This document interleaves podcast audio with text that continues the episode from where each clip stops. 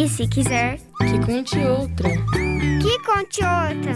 Se você quiser, e conte outra. Depois, mal o sol acabou de nascer, o homem e a mulher foram pintar na proa do barco, de um lado ao outro, em letras brancas, o nome que ainda faltava dar à caravela. Pela hora do meio-dia, com a maré, a ilha desconhecida fez-se enfim ao mar, à procura de si mesma. Oi, gente, tudo bem? Eu sou a Gabi, sou aluna do oitavo ano do Colégio FAG e hoje eu, juntamente com as minhas amigas, a Isa Oi! e a Gabi, Oiê! vou falar um pouco sobre o livro O Conto da Ilha Desconhecida.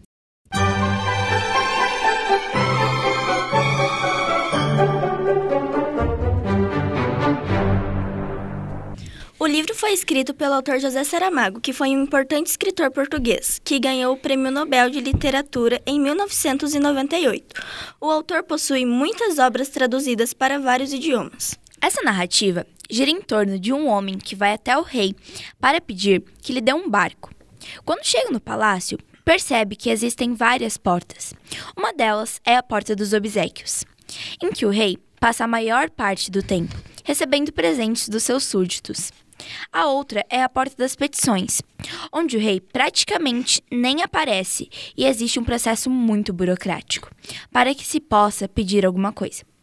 Mas, naquele dia, o homem estava determinado e exigiu que o rei recebesse para que ele fizesse seu pedido.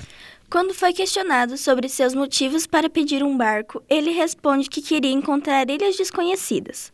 No entanto, de acordo com os geógrafos, não havia mais ilhas desconhecidas, pois todas elas já teriam sido encontradas por alguém e já estavam nos mapas.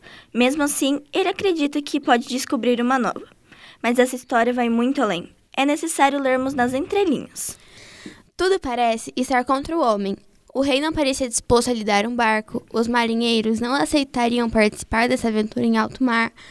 O mar andava agitado e os geógrafos do rei tentavam de qualquer maneira convencê-lo de que a aventura seria em vão, pois ele não conseguiria encontrar uma ilha que ainda não tivesse sido descoberta. Mesmo diante de todas essas adversidades, o homem não se abalou e nem desistiu do seu propósito. E assim, com muita insistência, conseguiu convencer o rei a lhe dar o barco. E não foi só isso, também conquistou a simpatia de uma das criadas que fazia a limpeza do castelo, que por sua vez abandonou o trabalho para seguir aquele homem. No entanto, nem tudo ia tão bem. Além da mulher da limpeza, o homem não encontrou mais ninguém que aceitasse acompanhá-lo durante a viagem e fazer parte da sua tripulação. Não havia no reino homem sequer que desejasse participar dessa busca por uma ilha desconhecida. A história transcorre, portanto, ao redor dessa busca do protagonista pela ilha desconhecida, sobre a qual ele não sabia absolutamente nada. Afinal, se soubesse algo, a ilha já seria conhecida, não é mesmo? Talvez, para a surpresa da maior parte dos leitores, ele consegue encontrar a ilha, no lugar onde menos esperava. A história do homem querendo encontrar uma ilha desconhecida é, na verdade, uma metáfora que indica a busca do ser humano por aquilo que ele não conhece. A busca pelo novo, mesmo quando ela é marcada por incertezas. O fato de ele conseguir encontrar a ilha que tanto desejava, mesmo sem ter o apoio e incentivo de outras pessoas, é uma demonstração clara de que cada um tem dentro de si aquilo que precisa para atingir as suas metas e objetivos. Por outro lado, a personagem feminina, representada pela mulher que limpava o castelo, tem uma grande importância. Ela traz a reflexão sobre a impossibilidade de mergulhar em uma nova aventura como essa, de forma completamente isolada. Por outro lado, a necessidade que isso traz de se dispor a conviver com alguém, da necessidade do outro, de nos constituirmos enquanto sujeitos na relação com o nosso semelhante. O conto da Ilha Desconhecida mostra o quanto pode ser cômodo permanecer na própria zona de conforto sem enfrentar o desconhecido. No entanto, a evolução humana está justamente em buscar o novo, em desafiar a si mesmo e procurar superar constantemente os próprios medos e limites. Também não deixa de ser uma lição de otimismo, uma vez que o homem encontra a ilha, apesar de todas as adversidades que existiam até então. Por fim, utilizando tempos medievais como referência, Saramago ainda traz uma crítica social. O fato de não revelar os nomes dos personagens e identificar cada um por meio da sua função reforça essa ideia.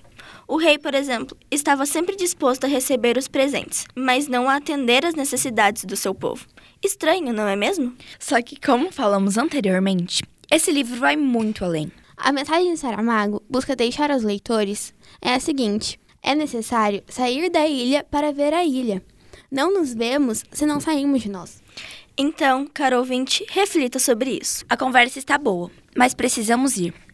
E para finalizar com chave de ouro, gostaríamos de agradecer vocês, caros ouvintes, por nos acompanharem até agora. Agradecemos a orientação prestada pelo prof. João Carlos Rossi, coordenador desse projeto de literatura. A equipe técnica, em nome de Gilliard Cults, e a parceria do Colégio FAG e do curso de jornalismo do Centro FAG, bem como a todos os envolvidos. Tchau! E se quiser, Que conte outra. que conte outra. Se você quiser, e conte outra.